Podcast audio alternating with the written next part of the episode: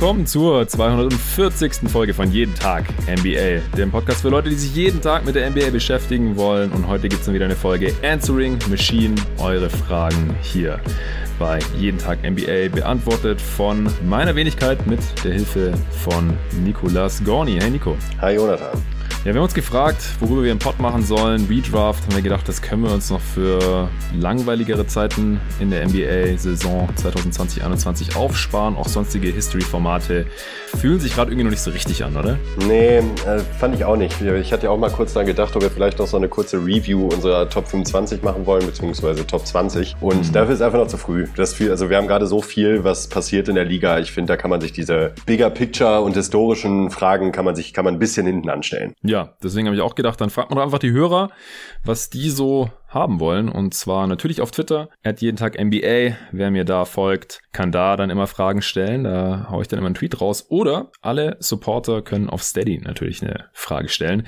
Und ich sag's gleich vorweg, wir haben so viele Fragen bekommen, insgesamt über 30, glaube ich, dass äh, wir wieder zwei Teile aufnehmen, sonst wird das hier heute eine never-ending Story und ich will das Ding heute am Donnerstagabend auch noch raushauen dann.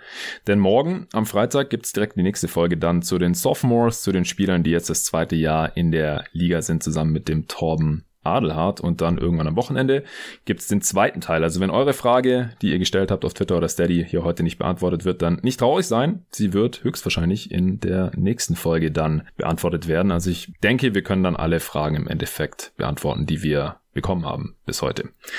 Äh, Stichwort Steady. Ich kann einen Shoutout machen. Es ist leider nur ein weiterer Supporter dazugekommen jetzt in der vergangenen Woche. Der Frederik Stichler hat das All-Star-Paket abgeschlossen, ist jetzt ein All-Star hier im Team jeden Tag NBA direkt für ein ganzes Jahr. Vielen, vielen Dank dir, Frederik. Und auch danke natürlich an alle anderen, die das Projekt Jeden Tag NBA auf Steady HQ bereits finanziell unterstützen, egal ob als Bankspieler, Starter oder All-Star. Die drei Unterstützerpakete gibt's da zur Auswahl.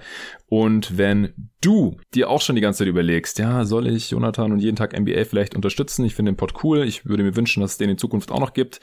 Dann geht jetzt auf steadyhq.com slash jeden Tag NBA. Den Link findet ihr wie immer auch in der Beschreibung zu diesem Podcast und entscheidet euch gerne für eins der drei Unterstützerpakete, denn ich habe es schon oft genug gesagt hier, ich kann diesen Pod nur in der Form weitermachen, wenn ich davon halbwegs leben kann und das funktioniert eben auch nur, wenn ein gewisser Anteil der Hörer, es müssen nicht mal alle sein, davon träume ich gar nicht, aber ja, so wenn so zehn Prozent aller Hörer auf Steady unterstützen würden, dann würde es schon dicke reichen und da sind wir leider noch ein großes Stück weit weg. Jetzt mit 181 Supportern, das ist schon ganz cool.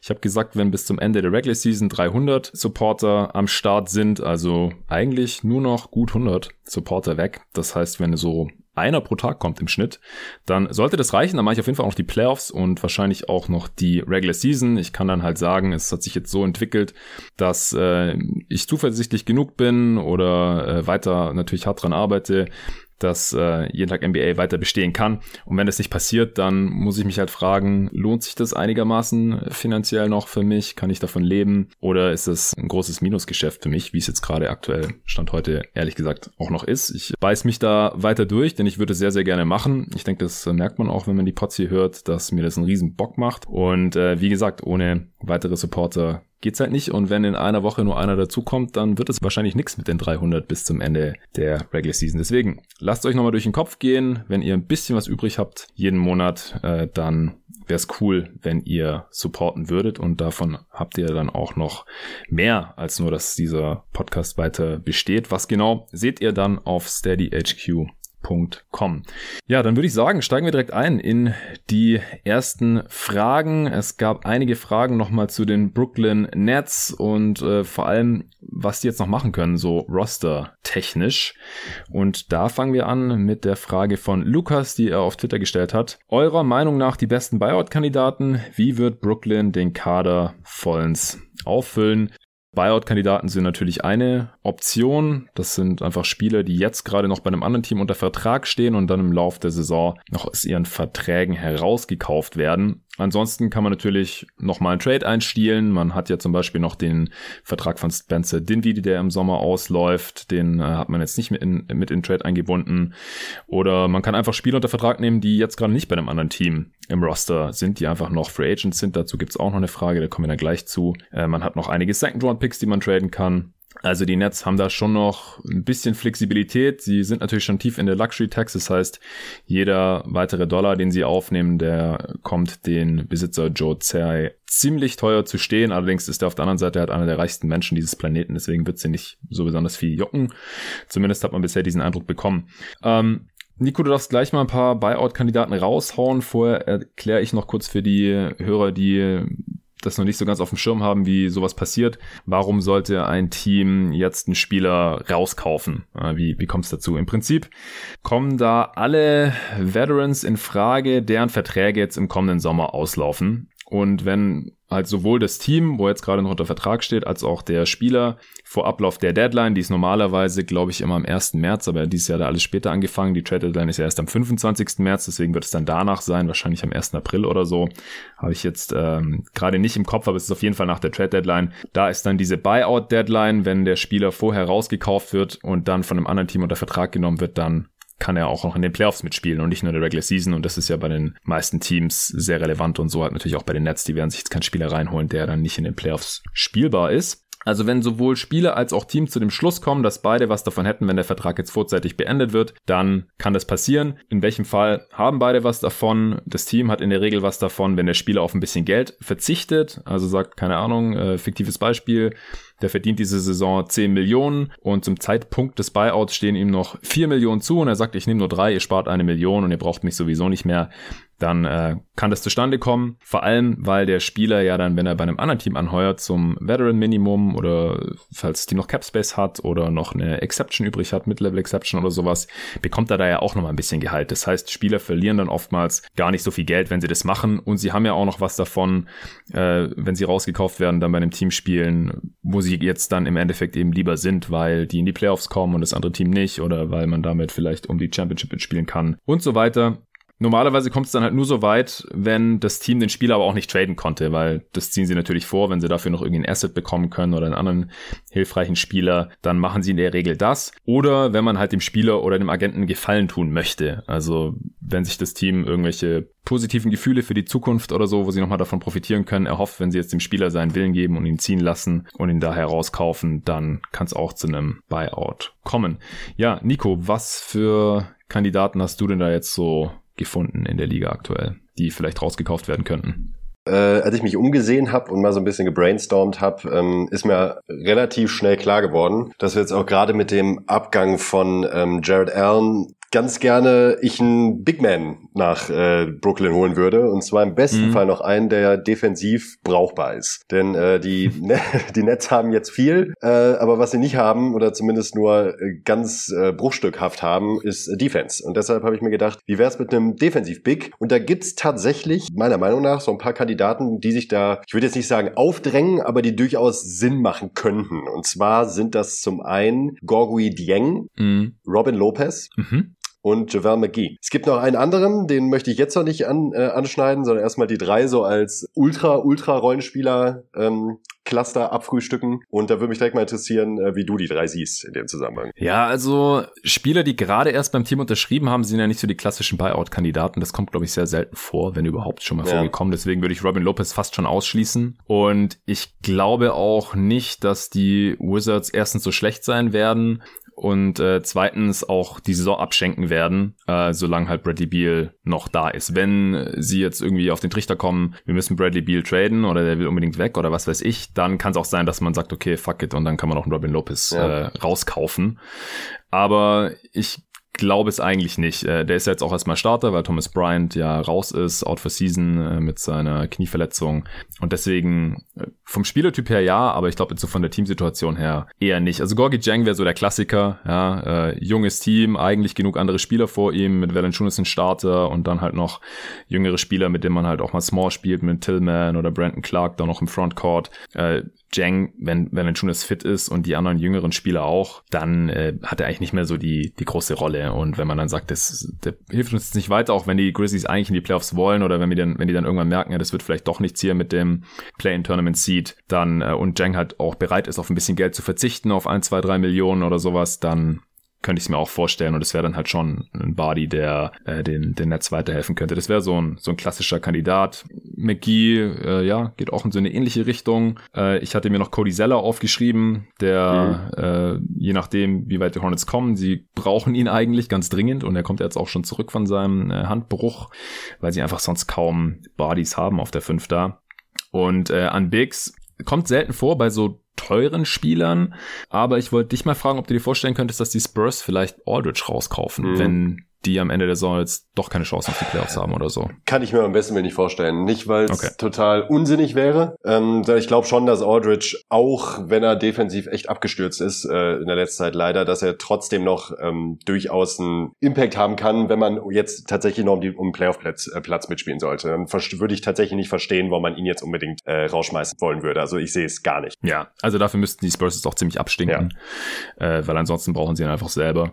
Dann äh, noch ein anderer Kev, du hattest ja schon McGee angesprochen mhm. und sie haben jetzt auch für Jared Allen getradet und letzte Nacht gegen die Nets, was übrigens ein richtig geiles Spiel war, Double Overtime, Sieg, Sexton hat 20 Punkte in Folge gemacht äh, und dann die Nets bezwungen. Irvings erstes Spiel gegen sein altes Team, also da war eine Menge Storylines und äh, das, das war wirklich sehr, sehr unterhaltsam und es hat dann halt auch Jared Allen in der Crunch-Time gespielt und nicht Andre Drummond.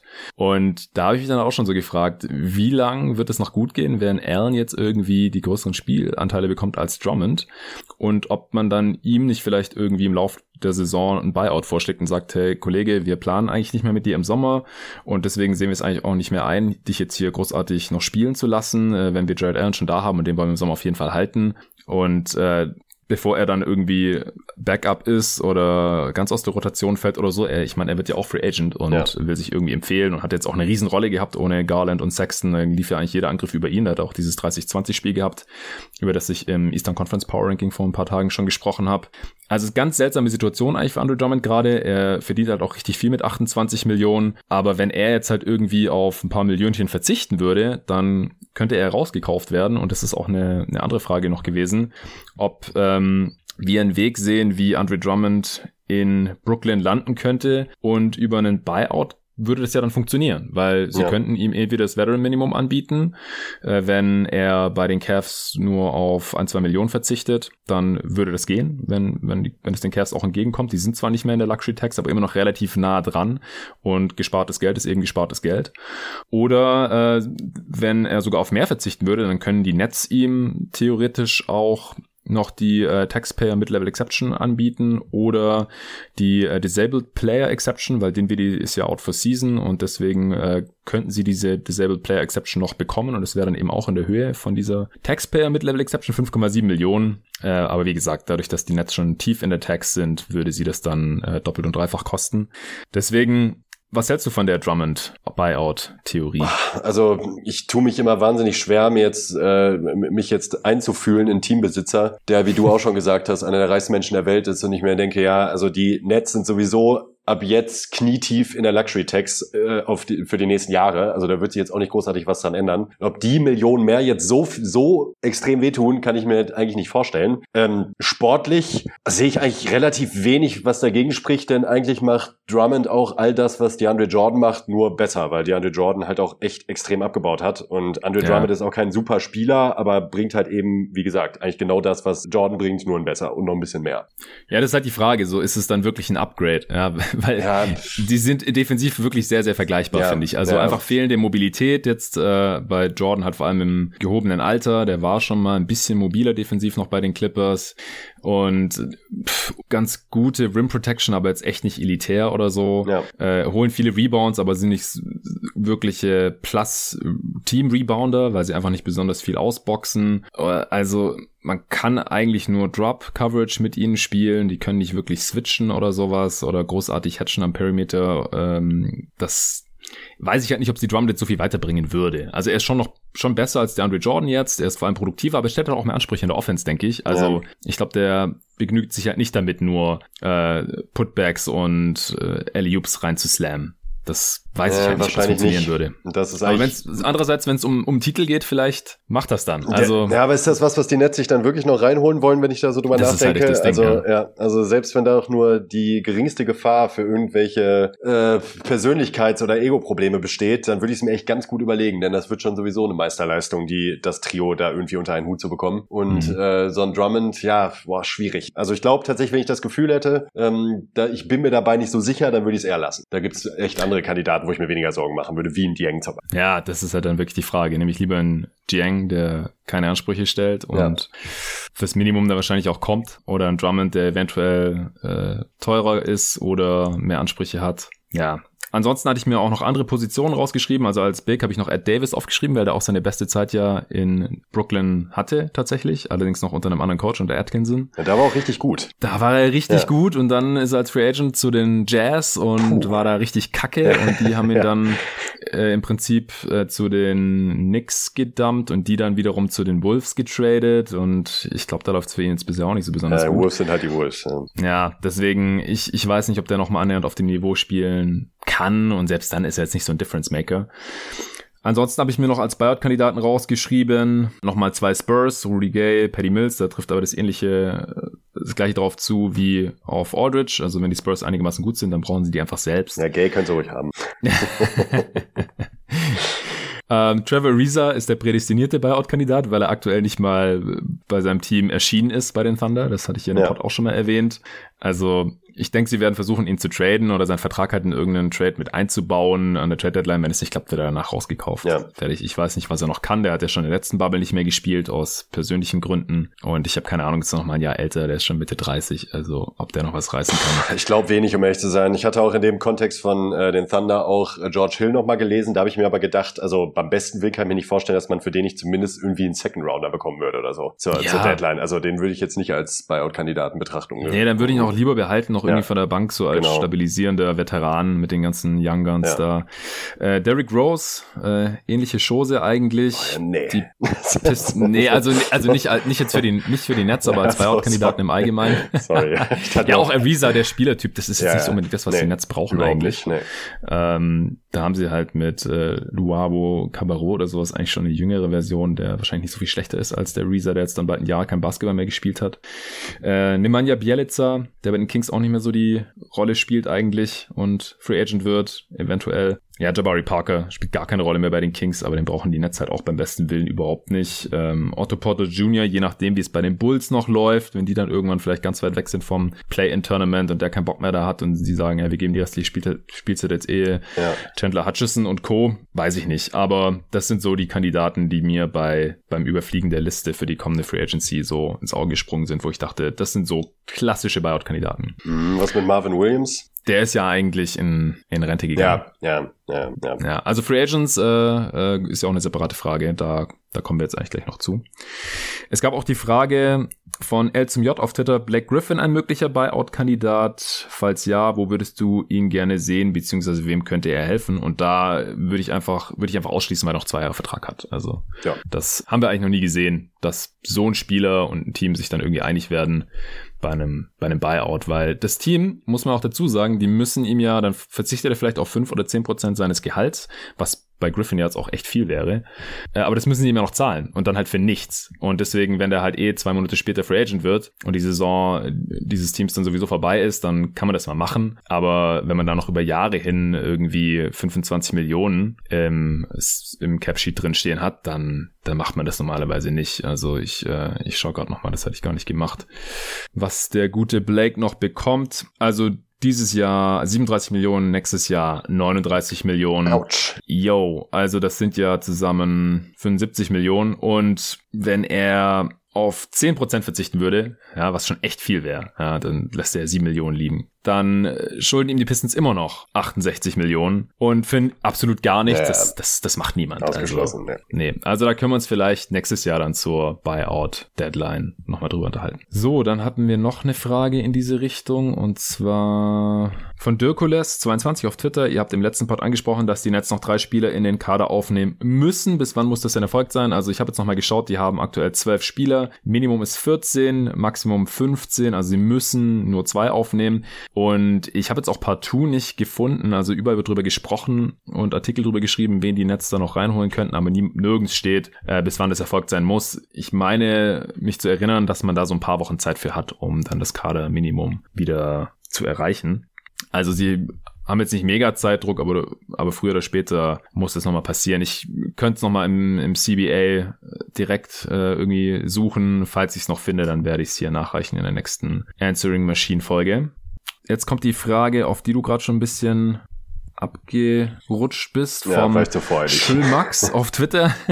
äh, wer sind für euch die besten aktuell noch Free Agents, bei denen unter anderem die Nets oder andere Contender zuschlagen könnten? Gibt ja interessante wie Courtney Lee, Deadman, Ilyasova etc. Welcher Contender außer Brooklyn hätte für euch noch am meisten Nachhol Bedarf. Ja, dann äh, jetzt voll frei, Nico. ja, wie du schon gesagt hattest, ja auch Marvin Williams äh, ist ja mehr oder weniger, ich weiß, war, war so ganz offi offiziell das ein Offiziell, ja? offiziell. Achso, der okay. ist raus. Also manche ja. Spieler haben sich auch nochmal anders überlegt in der Vergangenheit. Ja. Ich glaube, Richard Jefferson war mal so ein Kandidat, aber ja. ich glaube, jetzt geht dieses auch schon eine Weile und letztes Jahr da auch nicht mehr so super viel gerissen da bei den Bucks. Also ich, ich glaube nicht, dass wir den nochmal sehen. Nee, also dann waren tatsächlich die, äh, die der gute Max schon genannt hat, waren dann eigentlich auch die, die mir so als erstes ins Auge gestochen sind, muss ich sagen, mhm. ähm, die ich auch irgendwie interessant finden könnte. Ähm, ich bin mir aber bei allen genannten, also Ilyasova, okay, Courtney Lee, okay, Dwayne Deadman, da, da könnte schon was gehen. Äh, wir sind nur, um ehrlich zu sein, echt nicht die super passenden Teams eingefallen. Ich habe ähm, Ilyasova, Ilyasova passt eigentlich überall hin. Das Ding ist, äh, keiner dieser Spieler hat für mich jetzt irgendwie noch den Wert, dass ich sagen würde, der wird jetzt wirklich was ändern, gerade bei einem Contender. Ja, also Deadman ist halt wirklich die Frage, kommt er nochmal aus seinem Loch raus? Äh, der sah ja vorletzte Saison ziemlich gut aus, hat dann einen, äh, relativ gut dotierten NBA-Vertrag bekommen. Dann bei den Kings, also von den Kings, dann war er richtig schlecht. Die haben ihn dann direkt zu den Hawks zurückgetradet. Die äh, haben ihn zu den Pistons getradet, weil die irgendwie Material gebraucht haben, dass sie Stretch waven konnten und das hat bei Deadman eben gepasst. Und daher ist er aktuell arbeitslos und verdient aber halt trotzdem noch sein ganzes Geld, bekommt er trotzdem noch. Ja, das ist ja einfach nur ein äh, Salary Cap Move gewesen von den Pistons, damit sie äh, Miles Plumlee, Jeremy Grant und Co. eben bezahlen können mit ihrem Cap Space. Und ich glaube schon, dass Deadman noch ein NBA-Spieler ist und mhm. da er auch ein bisschen einen Wurf hat, im Gegensatz zu DeAndre Jordan und halt defensiv schon auch ein Body ist. Also wenn der noch mal Bock hat zu zocken, weil wie gesagt, seine Kohle bekommt er jetzt sowieso und er ist jetzt halt auch schon im Alter, wo, wo er nicht mehr spielen muss. Ja, aber wenn er noch mal zocken will und in Form ist oder kommt, dann fände ich ihn eigentlich noch am passendsten von mhm. allen Free Agents. Weil, auch für die Netz. Genau, ich meinte jetzt auch ja. äh, in erster Linie für ja. die Netz erstmal. Weil äh, bei den anderen Teams, also die Bucks, Lakers und Clippers, die können gerade aktuell gar niemanden mehr signen, weil die hardcapped sind und selbst ein Minimum-Deal da nicht mehr drunter passt. Ich glaube, gegen Ende der Saison könnte das noch passen, weil die kriegen ja dann nur noch anteilig das Gehalt und das äh, würde dann eventuell wieder passen.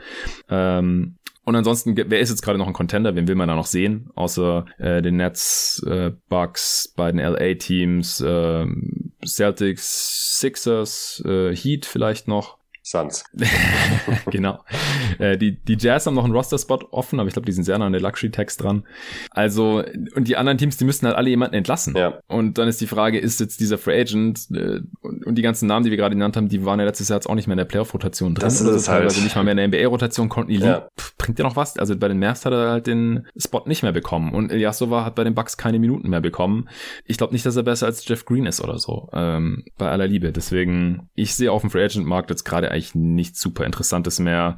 Anthony Tolliver ist noch so einer, der halt Dreier treffen ja. kann. Kyle Korver, der uralte Kyle ja, Korver. Ich glaube, er ist halt leider mittlerweile echt nicht mehr spielbar. Nee, glaube ich auch nicht. Äh, John Hansen. Also Touch Gibson war noch so der Beste, finde ich, mhm. von diesen ganzen. Mhm. Neben theoretisch Dwayne Deadman, aber bei Gibson weiß man halt, was man bekommt. Und den haben die Knicks jetzt halt wieder genommen. Was ich nicht ganz verstehe, weil ihm genug junge Bigs eigentlich. Also da würde ich eher noch Noel spielen lassen, was sie jetzt zum Glück auch tun. Robbins natürlich starten. Toppin äh, als hoher Pick. Äh, Randall, der total abgeht. Ich weiß nicht, wozu man Gibson jetzt genau braucht, außer als Mentor. Und warum er ausgerechnet zu den Knicks gegangen ist, außer dass er das Team halt schon kennt und halt auch aus New York stammt. Aber die Raptors oder so, die hätten ihn ja viel besser brauchen können. Oder halt auch die Nets. Ja, also da als äh, Backup Center wäre jetzt auch gut aufgehoben gewesen, aber konnte ja nicht wissen, dass der Trade passiert. Ja. Er hätte auch nicht umziehen müssen. Und die leere Hülle von Demary Carroll gibt's auch noch. Oh Gott.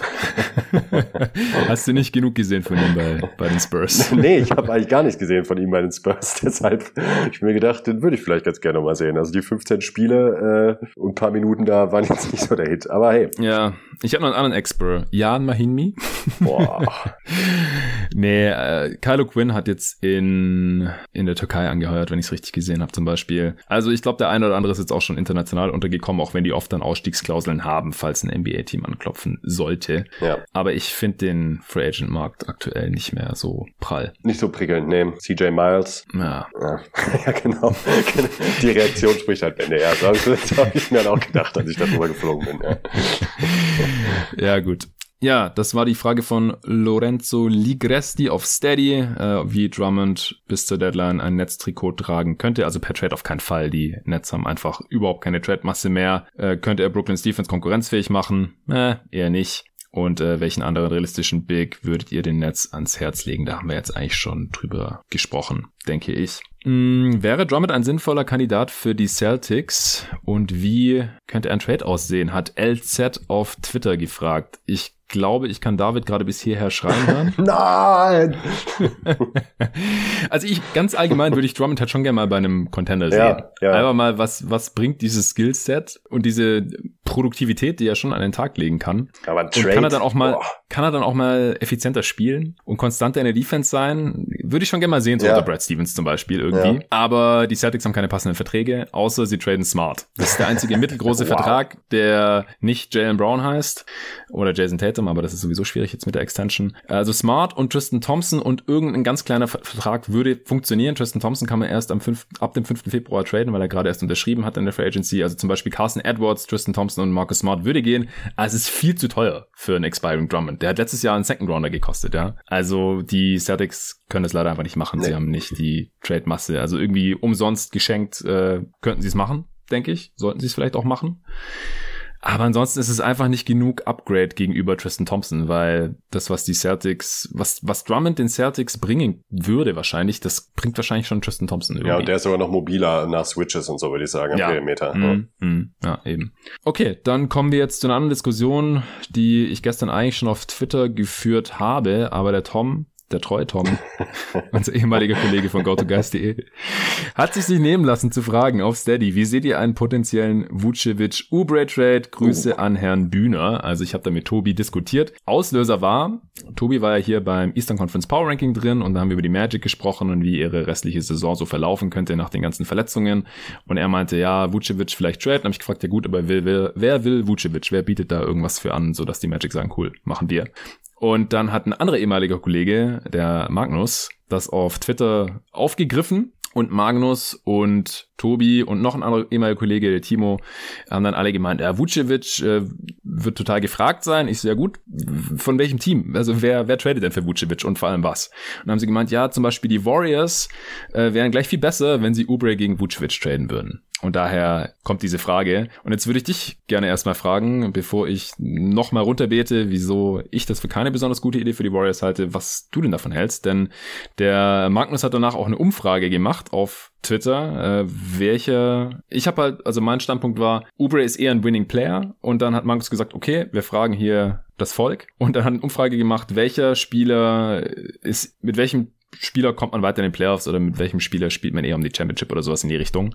Und äh, überwältigende Mehrheit hat für Vucevic abgestimmt, was eben gegen meine These spricht. Deswegen interessiert mich jetzt erstmal dein Punkt. Mhm. Also mh, ich könnte mir vorstellen, dass jetzt während der Regular Season dieser Trade den Warriors vielleicht boah, eine Handvoll Siege mehr bringen könnte. So Mhm. drei bis fünf, äh, was ja schon ordentlich wäre. Ähm, ich sehe nur, Das wäre sehr ordentlich. das wäre das, das wär schon ziemlich krass, stimmt, äh, sagen wir mal maximal drei. Ähm, aber weil Vucevic schon ein sehr guter Offensivspieler sein kann und auch diese Saison wirklich gut spielt. Ähm, die Fit-Sache ist jetzt wiederum halt auch eine ganz andere. Also sowohl neben Wiseman äh, als auch generell in diesem Roster-Konstrukt, das die Warriors gerade haben, neben Wiggins äh, in der Starting Five, boah, fällt es mir fit-technisch ein bisschen schwer. Das Hauptding ist aber vor allen Dingen, dass ich halt gar nicht sehe, wie ein Vucevic dieses Team in den Playoffs voranbringen sollte. Ich meine, den Punkt hast du selber auch aufgegriffen bei, Jo. ähm, bei Twitter. Da ist ein Spielertyp wie ähm, Ubre, der jetzt jetzt wo bemerkt auch noch nicht so super toll spielt diese Saison, aber halt auch schon gezeigt hat, dass er wirklich ein ziemlich konstanter, guter Rollenspieler sein kann. Und ich mir auch ziemlich sicher bin, dass er das äh, auch in diesem neuen Team jetzt wieder schaffen wird. Ähm, die Sample Size halt bisher noch ein Witz bei den Warriors, wenn man mal ehrlich ist. Ich glaube schon, dass er äh, relativ nah seiner Phoenix-Verfassung ähm, wieder kommen kann. Und dann halte ich ihn tatsächlich in den Playoffs für einen wertvolleren Spieler als Vucevic. Ähm, Vucevic ist letzten Endes ähm, so ein bisschen Richtung Kevin Love, halt nur schlechter. Wenn ich jetzt von äh, Prime Kevin Love aus ausgehe. Und diese Spielertypen haben es halt immer schwer ja, Playoffs. Okay. Prime, Prime Kevin Love war jetzt ein wichtiger Zusatz. Ja, ja, ja. nicht der aktuelle. Nein, nein, nein, nicht der aktuelle. Gut. Prime Kevin Love. Aber das ist halt kein Spieler, der dich in den Playoffs voranbringt. Vor allen Dingen nicht in den späteren Runden, wenn die Warriors das soweit schaffen sollten. Aber das ist halt dann eher der Spielertyp, der vom Platz gespielt wird. Und das ist Ubre, wenn er halt ansatzweise Normalform ist, meiner Meinung nach nicht. Und das ist für mich dann eigentlich schon der Selling Point, um zu sagen, boah, nee, mache ich nicht. Vor allen Dingen, wenn man das Geld noch mit ein. Ja.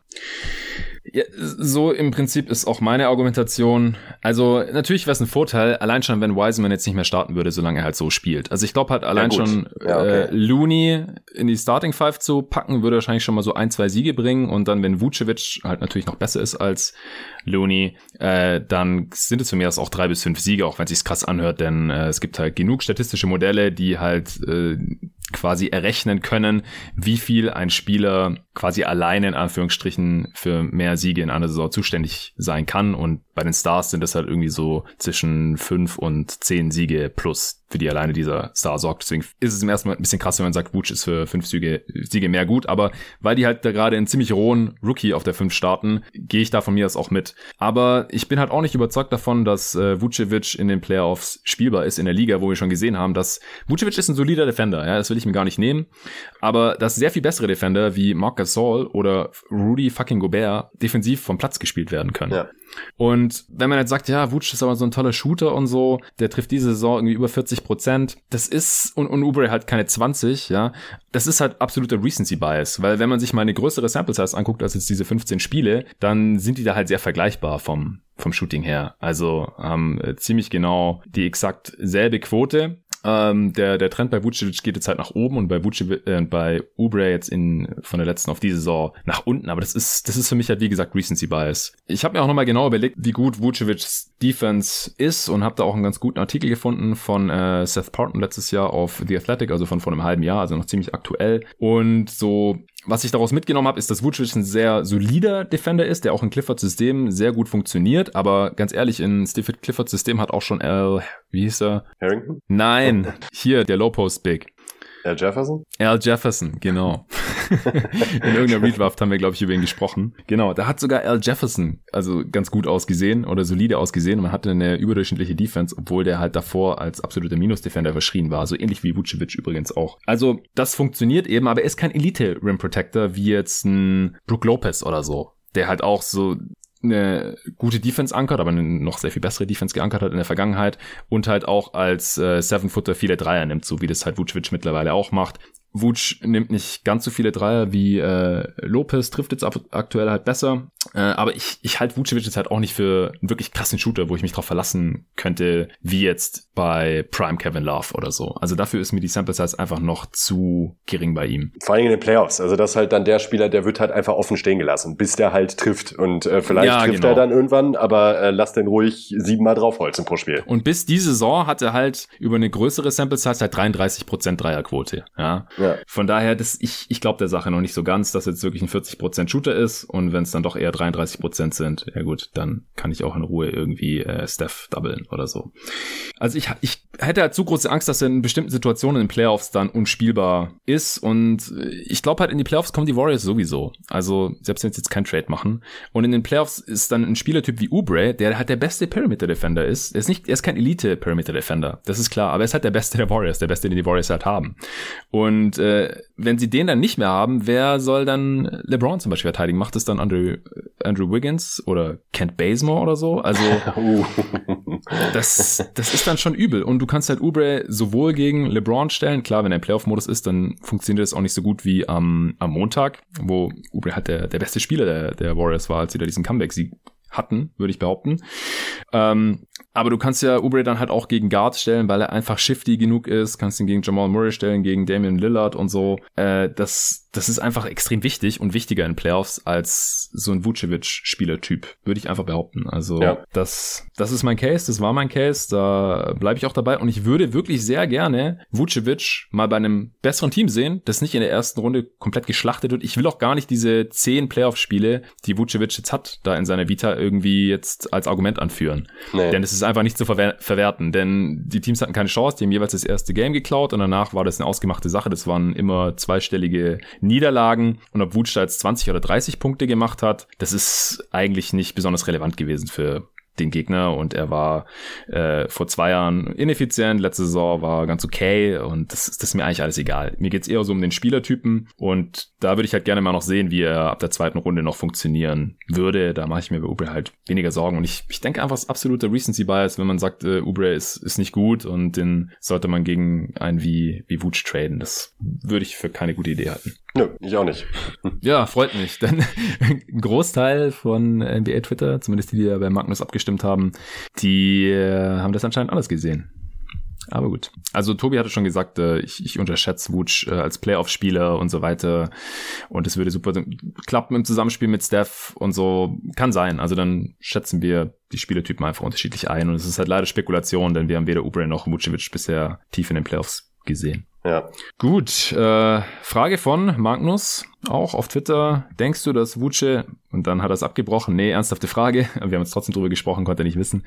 Was denkt ihr passiert im All-Star-Break? Werden direkt Spiele nachgeholt oder werden die in Teil 2 der Saison eingegliedert? Gibt es irgendein virtuelles All-Star-Event mit Awards? Glaube, ganz auf TV wird man nicht verzichten. Ich lasse dir mal den Vortrag. Ja, ganz schwer, ganz schwer zu sagen. Also es wäre natürlich sinnvoll, wenn man die Zeit primär dafür nutzen würde, ähm, Spiele nachzuholen, weil mhm. wenn ich mir jetzt beispielsweise mal so ein Team wie die Wizards angucken, die gefühlt seit dreieinhalb Wochen nicht mehr gespielt haben äh, und ich weiß gar ja. nicht, wie viele, da, wie viele Spiele da jetzt schon nachgeholt werden müssen, da steht halt einiges an. Ich kann mir aber eben auch nicht vorstellen, genau wie Magnus sagt, dass die äh, NBA komplett darauf verzichten wird, irgendwas in der Richtung zu machen, irgendein Event und sei es auch nur irgendein Videospiel oder weiß ich was, was die äh, auf, aufziehen können, aber NBA 2K Tournament. Irgendwas werden die machen. Ja, ich denke auch, sie haben sich ja auch offen gelassen, dass ähm, also das All-Star Game wurde abgesagt in Indianapolis wäre das gewesen. Das wurde jetzt um drei Jahre, glaube ich, nach hinten verschoben auf 2024.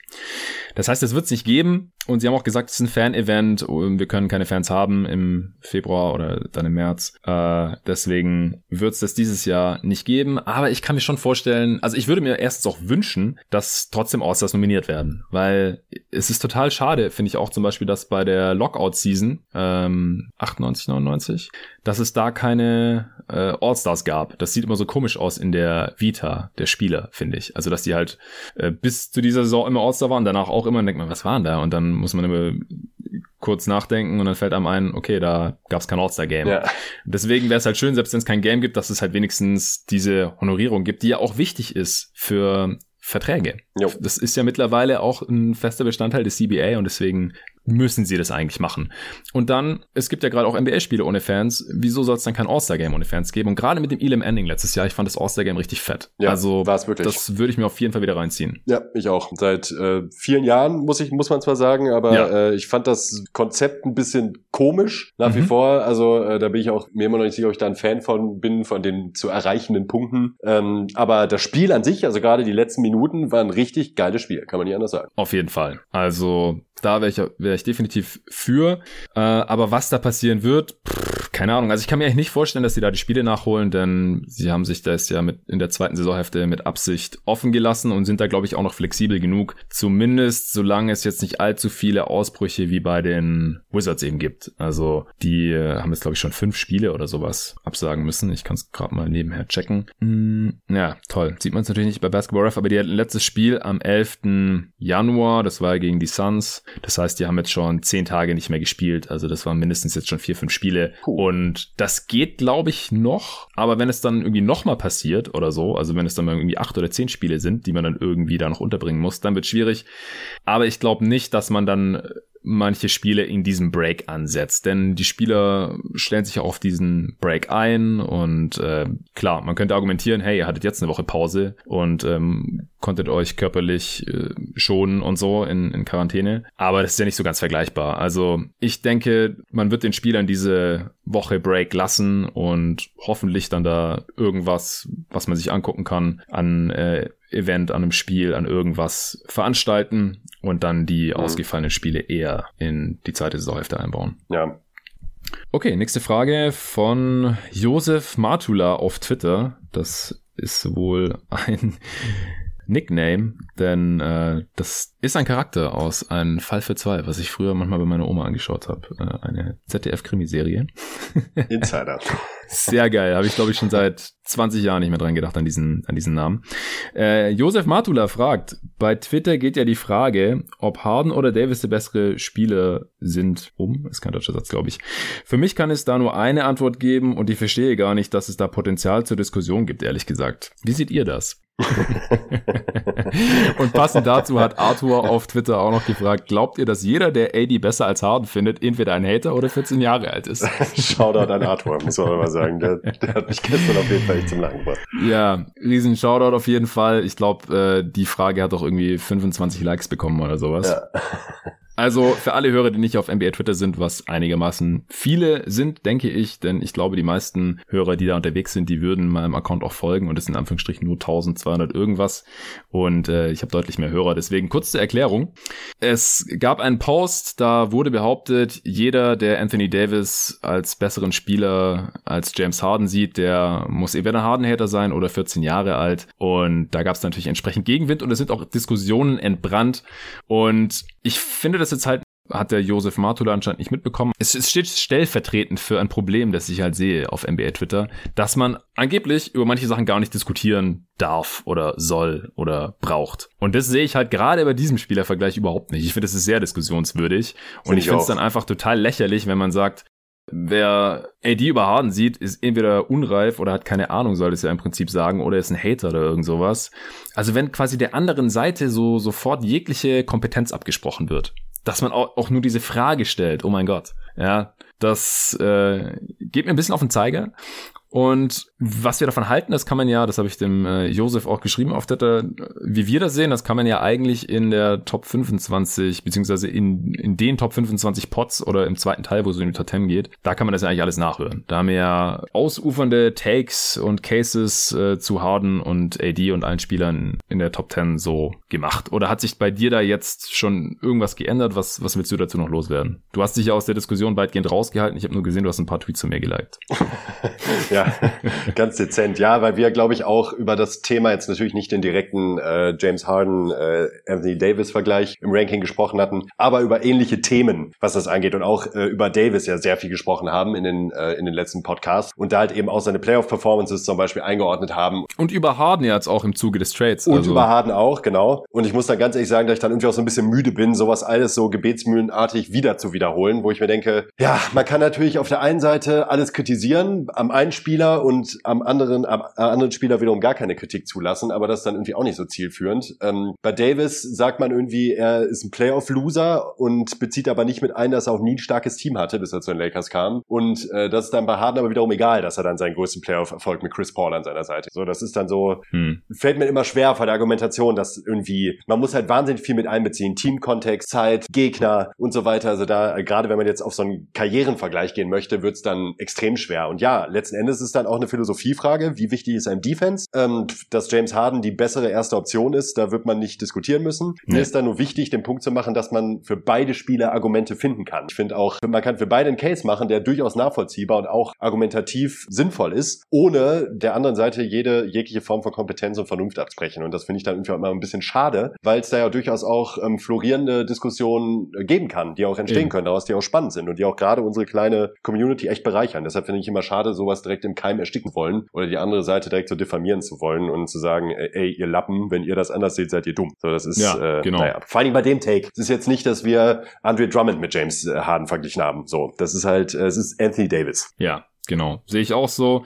Und auch die abgeschwächte Version von äh, braucht man gar nicht erst diskutieren, weil XY äh, der viel bessere Spieler ist. Das, ja, die kann man ja gar nicht vergleichen. Ja, muss man aber halt manchmal. Also gut, als Fan muss man das natürlich überhaupt nicht. Ja, und vor allem, ob man auch keinen Bock hat, darüber zu diskutieren, muss man das auch nicht. Man muss es auch nicht lesen auf Twitter, muss auch diesen Podcast nicht hören. Man muss gar nichts, was das angeht. Zum Glück. Ja, kann jeder machen, wie er will. Ja, ja jeder, Glück, der Harden-Fan ist, der kann nur Harden gucken, der muss sich nie Anthony Davis anschauen, es sei denn, die spielen gegeneinander.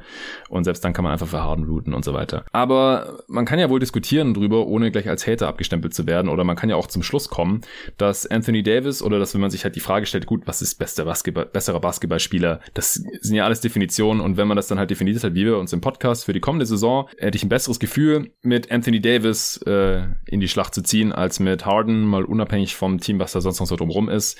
Dann kann man den Case ja auch äh, einfach machen. Und das sind aber halt auch genau die Fragen, die sich ja NBA Front Offices stellen müssen. Und die müssen das halt schon. Also können wir das ja auch tun, wenn wir Bock drauf haben. Ja, also ich habe halt auch auf Twitter jetzt gesehen, ja, das ist wie diese epochenübergreifenden Vergleiche. Jordan gegen James oder sowas. Ja gut, die Frage muss sich wirklich nie jemand stellen, Nein. weil die haben einfach nicht gegeneinander gespielt. Aber Harden und Davis, man kann sich ja allein die Frage stellen, zum Beispiel jetzt die Lakers, als die für Anthony Davis getradet haben, da haben sie sicherlich auch überlegt, sollten sie zumindest, für wen könnten wir ansonsten noch traden in den nächsten ein, zwei Jahren? Ja, und da ist vielleicht der Name James Harden auch gefallen und dann haben die das ja auch abgewegt. Ja, würden wir eher auf Harden oder auf Davis gehen oder irgendwie so? Ich sehe nur ein Beispiel. Oder bei jeder Draft, bei jeder Free Agency, da überlegen sich Manager, will ich lieber den Spieler oder den? Mit meinen Ressourcen haben. Ja, oder noch konkreter, es liegt der Trade auf dem Tisch, rein in der Theorie. Ne? Die äh, Rockets ja. wären angekommen, also ne, so absurd das sein mag, aber die Rockets wären angekommen, hey, äh, Lakers, wie sieht's aus? Davis für Harden. Genau. Und dann werden Entscheidungen gefällt und damit man diese Entscheidungen halt besser nachvollziehen kann als Fan oder als Hörer dieses Podcasts, reden wir halt drüber oder diskutieren auf Twitter drüber oder so. Wobei ich halt, wie gesagt, hatte ich jetzt neulich im Pod ja auch schon mal gesagt, habe ich mit Tobi die Sachen lieber hier im Pod besprochen, zumindest die Sachen, zu denen wir gekommen sind. Der Rest wird noch nachgeholt, weil er sich ja im Nachhinein auch beschwert hat. Er konnte gar nicht seinen äh, Middleton-Take ausführen. äh, ich mache das halt lieber mittlerweile, als auf Twitter großartig zu diskutieren. Aber was mir halt dann gestern gegen Strich gegangen ist, ist halt das, was du gerade schon angerissen hast. Äh, Anthony Davis ist ein ein Playoff-Loser gewesen, bevor er neben LeBron gezockt hat. Ja, kann sein, aber gegen welches Team ist er beide Male rausgeflogen? Gegen die Warriors. Ja, was hätte er denn machen sollen? Das ja, genau. Gegen was welches Team ist Harden rausgeflogen? Gegen die Warriors. Die Warriors ja. waren einfach ein fucking Überteam. Ja. Und deswegen guckt euch mal, mal den Kader an, den Anthony Davis da um sich hatte. Wäre cool gewesen, wenn er mal mit Chris Paul hätte spielen können, ja, wie, wie James Harden. Das geht nicht gegen James Harden. Ich bin auch kein James Harden-Hater. Jeder, der den Podcast nicht. regelmäßig hört, der weiß, dass ich James Harden echt sehr viel abgewinnen kann. Ich bin super gespannt, wie es jetzt in Brooklyn läuft. Und ich wünsche überhaupt keinem Spieler irgendwas Schlechtes oder sowas. Ich habe Harden auch schon echt oft verteidigt und seine Spielweise, weil es einfach ein super äh, effizienter und krasser Baller ist. Der hat einfach Skills, die hat niemand sonst in dieser Liga. Das Skills zu, zu respektieren. Und äh, von, von einem 14-Jährigen sind wir mittlerweile auch schon ein ganzes Stück weit weg. ich habe dann überlegt, so, ey, als ich 14 war, da hat Jordan noch gezockt für die Wizards. Da war LeBron noch nicht mal in der Liga. Ja. Und, und trotzdem können wir hier für Anthony Davis über Harden argumentieren, wenn wir wollen. Und das Geile ist natürlich auch, dass dann äh, verlangt wurde, dass Hassan, äh, Shoutout an ihn an dieser Stelle, war ja auch schon Gast hier bei Jeden Tag NBA, dass er mal wieder eine Umfrage macht. Das macht er ja so gerne. Ähm, du hast es neulich auch gesagt, Hassan schafft es wirklich immer, Fragen zu stellen, auf die es keine einfachen Antworten gibt. ja, schrecklich schrecklich, ey, wirklich schrecklich. Ja, Jedes hat er gefragt, neu, wer ist der bessere Basketballspieler, stand jetzt, äh, also sinngemäß, ich habe es nicht vor mir, Harden oder Davis. Und dann haben da irgendwie 300 Leute oder sowas abgestimmt, also ich habe es retweetet und Julius Schubert von Just a Kid von Germany hat es retweetet und noch ein paar andere, sodass es halt die Reichweite einigermaßen gut war.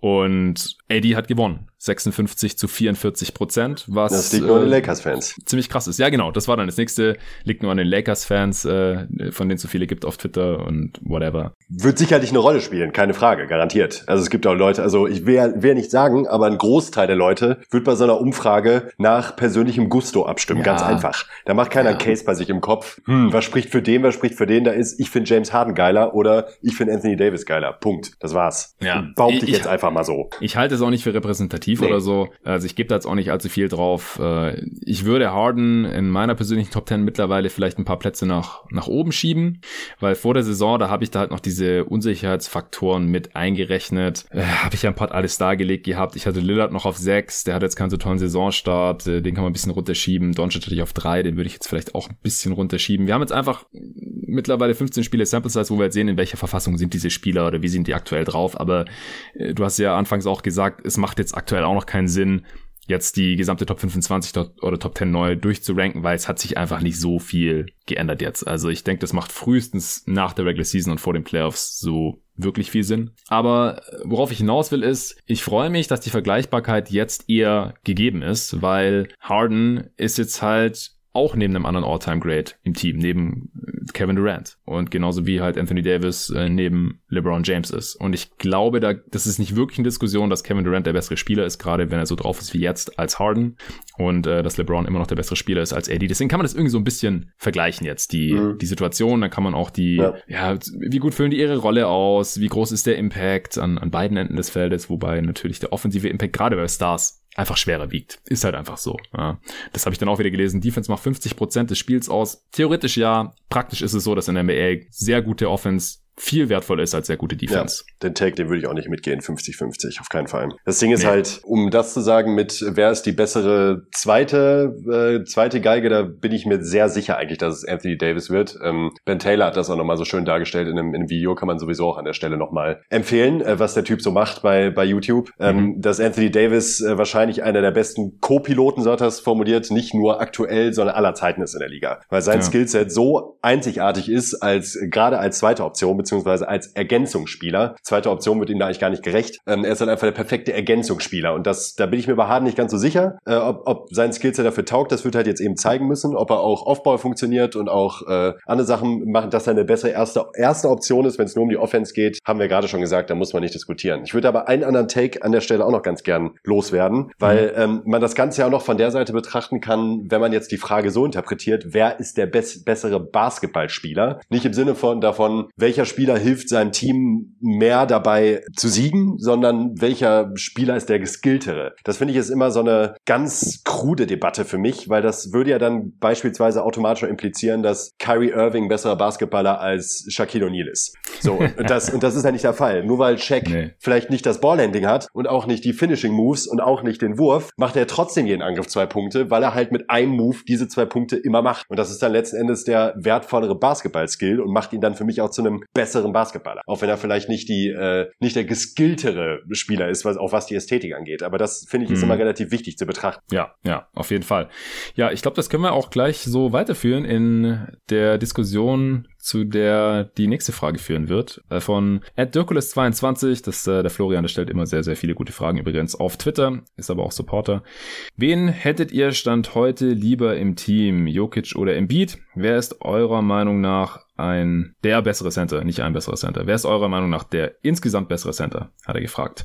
Ja, äh, fang du doch erstmal an. Ja, das ist auch so eine richtige Hassanfrage. Ich glaube, ich bin mir, ich ziemlich sicher, dass er die schon ja, mal ich, gemacht ich, hat. Ich habe dann auch gleich die Gelegenheit ergriffen, uns auch auf Twitter eine Umfrage ja. rausgehauen. Ich äh, werde die Ergebnisse gleich am Ende noch verraten. Also das ist auch noch mal so eine Sache, wo es gar nicht mal so sehr um Philosophie auch geht, also um auch eigene Vorlieben und was man, wie man selber ein Team lieber aufbauen würde, wie jetzt beispielsweise bei Davis gegen Harden, meiner Meinung nach. Ähm, hier ist es halt so nah beieinander, dass äh, man nicht nur für beide einen sehr guten Case machen kann, sondern dass es mir halt Bauchschmerzen verursacht, einen von beiden zu nehmen und den anderen nicht. So, das ist, ähm, ja. ich nehme Jokic lieber, das äh, sind vor allen Dingen per äh, persönliche Präferenzen. Man kann über ihn noch ein Stück mehr die Offense besser laufen lassen. Äh, er ist einfach noch ein Ticken besserer Offensivspieler. Äh, meiner Meinung nach ist er einfach versierter und noch vom, vom Skillset. Hm, was das Passen angeht, keine Frage, was in den Playoffs wiederum sehr wichtig ist auch, wenn er halt gedoppelt wird, ist ein Jokic halt, ein Jokic kann man halt viel, viel schlechter doppeln als ein Embiid, nach wie vor, immer noch. Ähm, der hauptausschlaggebende Punkt war bei mir aber tatsächlich auch die Verletzungshistorie. Also wenn ich jetzt ein GM bin und ich kann mir einfach beiden aussuchen, nämlich aus dem Grund Jokic, weil ich davon ausgehe, dass der fit bleibt oder ich beziehungsweise auf den bauen kann. Und da bin ich mir bei Embiid, was die Fitness mm. anbelangt, halt immer noch nicht so sicher. Das wäre dann für mich tatsächlich das ausschlaggebende Kriterium gewesen.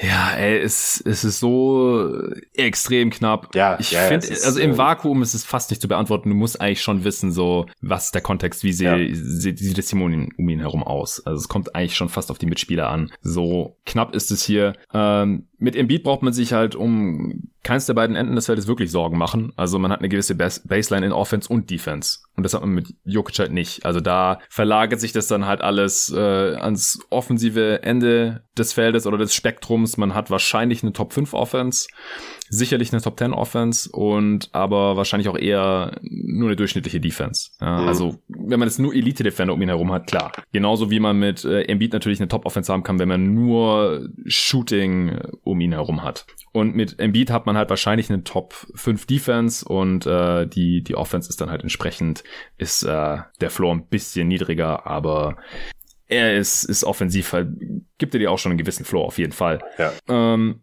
Beide brauchen Unterstützung, viel auch. Also beide ja, brauchen genau. die richtigen Ergänzungsspieler. Das ist bei Bigs halt sowieso so. Ja. Also es hat auch einer argumentiert dann, ja, wenn man keine anderen großartigen Optionen in der Offense hat, dann würde man eher Jokic nehmen, weil der mehr Usage schultern kann. Und habe ich mal geguckt, ironischerweise hat Embiid die größere Usage Rate in dieser Saison. Aber das halt auch, weil er mehr scored und ähm, oder mehr Punkte auf 100 Possessions halt macht.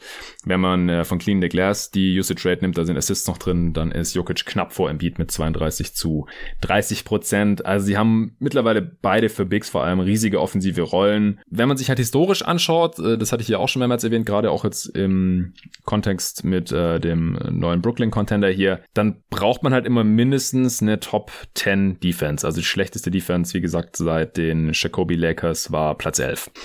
Und da muss man mit Jokic halt erstmal hinkommen. Ja, also deswegen könnte man halt in der Theorie argumentieren, ist es mit Embiid vielleicht einfacher, wirklich einen Titel zu gewinnen, aber von ja. Jokic haben wir jetzt auch schon mehr in den Playoffs gesehen und bis zu den Conference Finals läuft es ziemlich gut mit ihm noch. Ja. Dann ist halt nur die Frage, wie läuft's auf dem höchsten Niveau dann? Wenn man wirklich mal in den Finals ist, wird er dann noch mehr abused in der Defense und äh, wäre dann Embiid nicht vielleicht sogar besser? In der Regular Season würde ich auf jeden Fall Jokic nehmen, weil er einfach mehr available ist als Embiid. Ja. Und das ist da halt wichtig. Äh, wenn Embiid zehn Spiele fehlt, dann verlieren die Sixers acht davon oder sowas. Das kann man fast nicht ausgleichen. Und Jokic äh, ist einfach nicht so anfällig da, scheint halt irgendwie fitter zu sein. Ah, es ist unglaublich knapp. Also äh, ich würde mich jetzt auch vielleicht der Diversität willen hier jetzt äh, für, für Embiid entscheiden, wenn du Jokic genommen hast. Einfach wegen dem defensiv höheren Floor und ja. äh, weil es halt in den Playoffs, zumindest wenn man Titel gewinnen möchte, schon noch eine gewisse Relevanz hat. Was meine Umfrage angeht, äh, kann ich gleich mal gucken, wo wir da mittlerweile stehen. Vorhin war auf jeden Fall Jokic relativ deutlich vorne. Hat aber auch echt viele Fans auf NBA Twitter, muss man sagen. Hat viele Fans und es spielt halt auch gerade auch wieder eine heftige Saison. Es hat auch einfach ja. viel im Gespräch. Auch da wieder ja. Recency Bias spielt da, glaube ich, durchaus eine Rolle. Ja, aktuell sind sie auch so äh, Top-Kandidaten auf den MVP Award. Da kommen wir auch gleich noch zu, gab es auch eine Frage. Äh, Jokic 54% stand jetzt Umfrage geht noch 17 Stunden, also bis irgendwann Freitagnachmittags und Embiid 39 Prozent und 8 Prozent haben auf keine Ahnung geklickt und da halt auch gleich wieder Kommentare. Wie kann man hier nur Embiid nehmen? Wie kann man hier nur Jokic nehmen? ja, Leute, ja. komm, also das ist doch wirklich, also viel enger beieinander geht's ja. doch wirklich nicht. Ja, also sorry, den, aber das ist doch echt, also ist dann nicht mehr zu helfen, so wirklich. Nee. Ist auch nicht unser Job, also fuck, wir sind nicht die Twitter Police. Nee. Und nur noch ein bisschen äh, Öl ins Feuer zu gießen, Davis würde ich übrigens beiden vorziehen.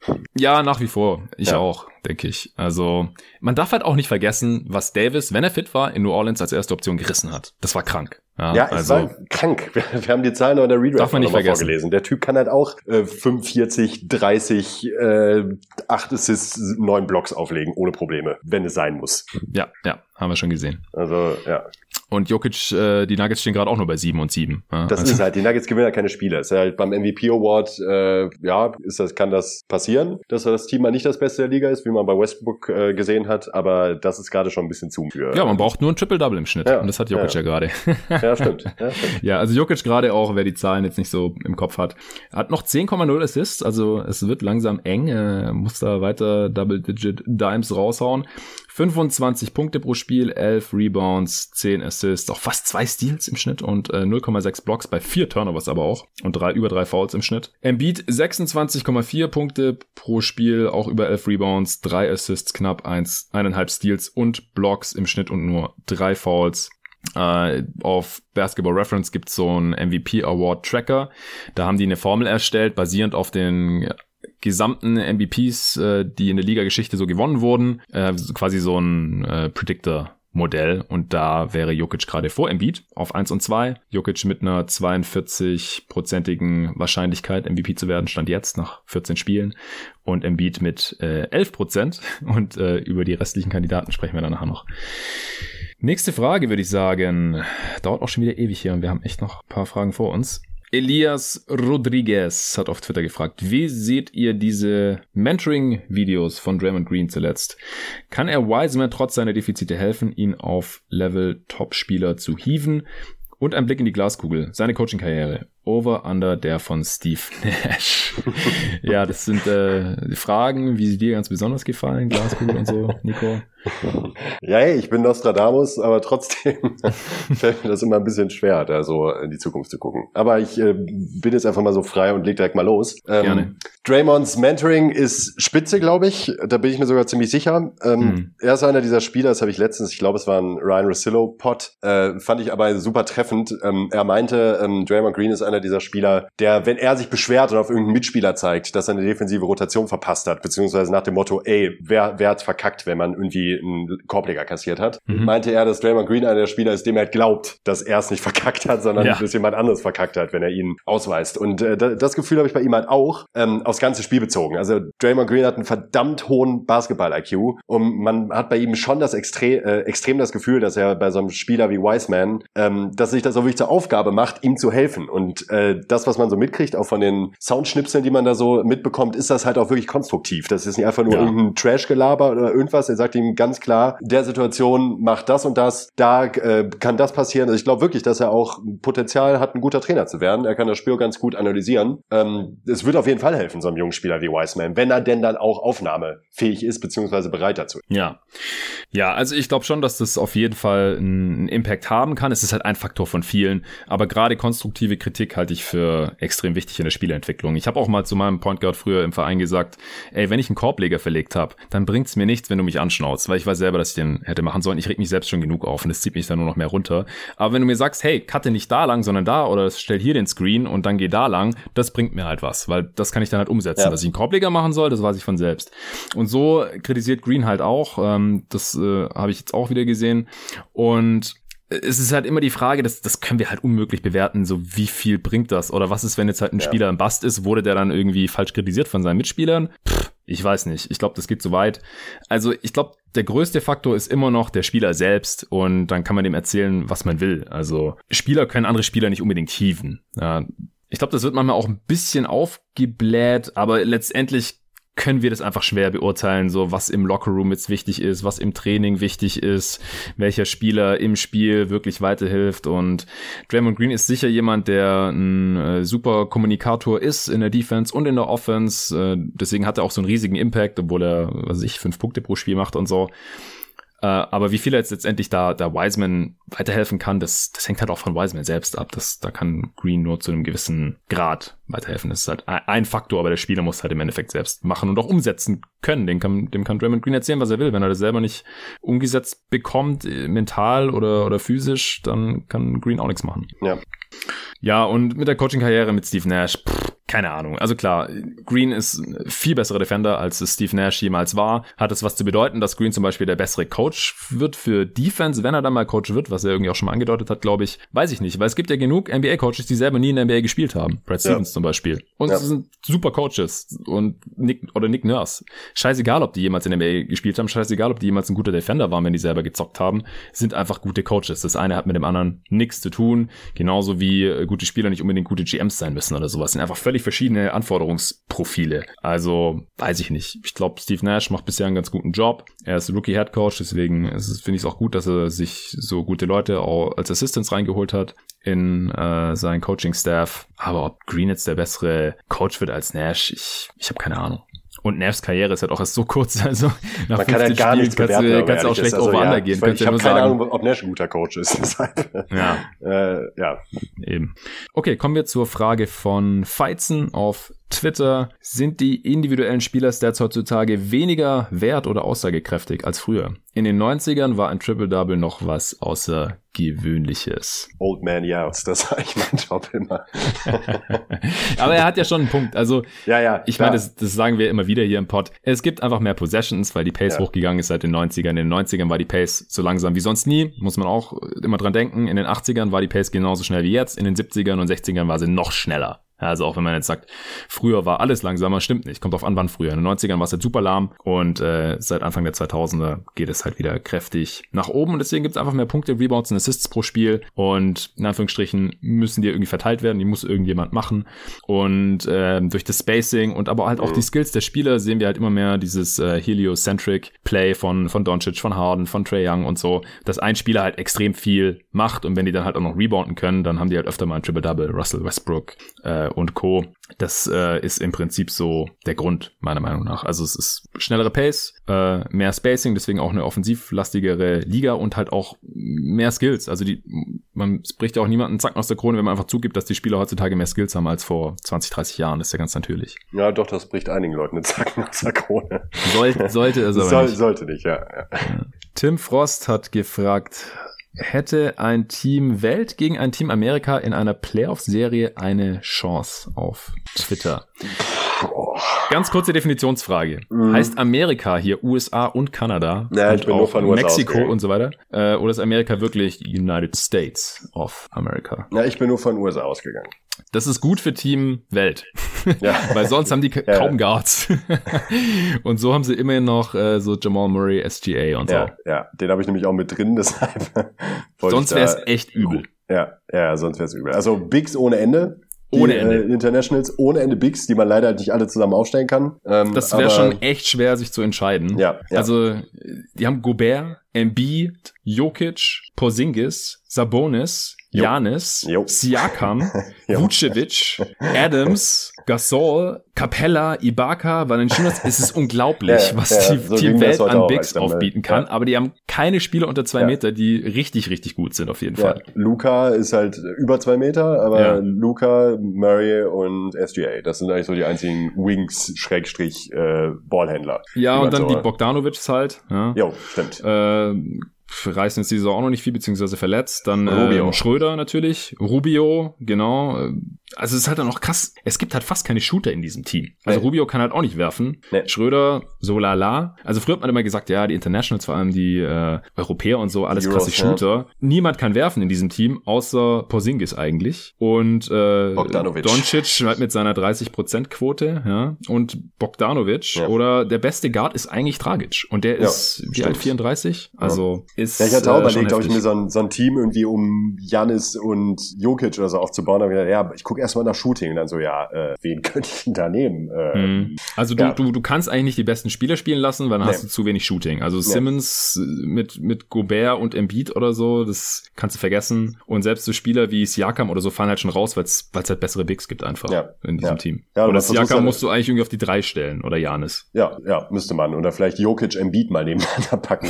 Man, man kann auch Jokic. Embiid, Gobert, Janis. Hey, Aber du musst not? eigentlich Porzingis spielen lassen wegen dem Shooting, sonst geht's nicht. Ja, ja, muss man eigentlich, Das, ja. ist schon krass. Und klar, Team USA, also da hast du dann halt wirklich die Creme de la Creme. Von den Top 10 sind halt, äh, was weiß ich, sieben oder sowas. Oder sechs allein schon äh, Amerikaner. Also LeBron, AD, äh, Kevin Durant, Kawhi, Harden, Steph. Das Also das, das, Top reicht ja eigentlich ich schon. So. hab, Ja. Also die, der, das Team schlägt halt jedes. Curry, LeBron, Kawhi, Ja. Durant, AD. So, ja. Sorry. Äh, gut. Ist echt so. Und dann kannst du die Bank ja noch auffüllen mit Chris Klay Paul, Thompson. Jimmy Butler, Clay Thompson, Paul George, Ja. Devin Booker, selbst Bam ist ja Amerikaner, ähm, Damian Lillard, Jason Kyrie. Tatum, genau, es Also es hört halt nicht unendlich. auf. Ja, das ist ja. Holiday kannst du als Defender reinholen, äh, kannst selbst einen Zion reinschmeißen irgendwie, Bradley Beal, also ich glaube, auch wenn Team Welt echt viel Talent hat, es ist zu wenig Shooting und zu viele Bigs, keine Chance gegen Team USA, wenn, wenn da die besten Spieler spielen. Ja. Okay, nächste Frage. Wir machen noch drei von äh, Christian Haushalt auf Steady. Hi Jonathan und Nico, was ist eigentlich aus Kenny Atkinson geworden? Meines Erachtens hat er doch relativ gute Arbeit bei den Nets geleistet. Gibt es Teams, bei denen wir ihn in Zukunft sehen können? Das können wir ganz kurz halten. Ja. Er ist äh, gerade Assistant bei den LA Clippers unter Tyron Lue. Jo. Und denkst du, dass er nochmal Coach wird, irgendwann Head Coach? Ich denke schon, ja. Weil ich finde, er hat, jetzt eigentlich einen, hat eigentlich einen ziemlich guten Job gemacht. Das war sowieso recht kontrovers, äh, als er gegangen wurde in, Mhm. äh, bei, bei den Nets. Äh, ich sehe jetzt eigentlich nichts, was dagegen spricht, dass er nochmal einen Head-Coaching-Job bekommt. Ja, also das äh, haben ja höchstwahrscheinlich die, die Stars entschieden, also Irving Ja. und, und Durant. Also wenn Ja. die was dagegen gehabt hätten, dann hätten, wäre er nicht gefeuert worden. Und die Nets haben eigentlich total overperformed, gerade in der Saison zuvor. Und ich denke, der wird auf jeden Fall nochmal eine Chance bekommen. Ist ja jetzt auch noch nicht so alt, dass er jetzt irgendwie bald in Rente gehen würde oder so. Die Frage ist halt, wo? Vielleicht wieder in Atlanta, da war er auch lange Jahre Assistant und war so mitverantwortlich für die sogenannte Hawks University. Haben sie da einige Spieler weiterentwickelt zu 3D-Shootern und so. Und dann haben die äh, Nets ihn ja als Headcoach reingeholt und ich weiß nicht, wie lange sich Lloyd Pierce da noch halten können wird, wenn die Hawks nicht bald die Kurve bekommen. Das ist jetzt nur so ein Gedanke, weil ich Atkinson halt irgendwie schon mit den Hawks in Verbindung bringe im Kopf. Ja. Okay, noch zwei Fragen zu Kevin Durant beziehungsweise der Fortführung der MVP-Debatte, die wir vorhin schon angeschnitten haben. Einmal fragt Martin Ramsauer auf Steady, was? Nee, wird das eine MVP-Saison für KD? Und dazu passend fragt Marlon Rönnspieß auch auf Steady, wie wirkt es sich auf Kevin Durants Legacy aus, dass er jetzt wieder mit zwei Stars an seiner Seite spielt? Angenommen, die Nets werden mit diesem Kern Champion und KD wird Finals MVP. Dann wäre es ja eigentlich schon eine krasse Karriere, fünfmal die Finals zu erreichen und dabei dreimal der beste Spieler gewesen zu sein. Als Hater könnte man aber sagen, dass sein Team halt einfach besser gewesen sei und er nur deshalb gewonnen habe, weshalb eine solche Trophäe weniger wert sei, auch wenn Brooklyn vor seiner Ankunft noch kein Contender war. Ja, also wenn er jetzt nochmal MVP wird, dann ist es natürlich auch Teil seiner Legacy. Deswegen habe ich gedacht, wir verbinden die beiden Fragen. Vielleicht so, wie siehst du denn gerade so Durants MVP-Case?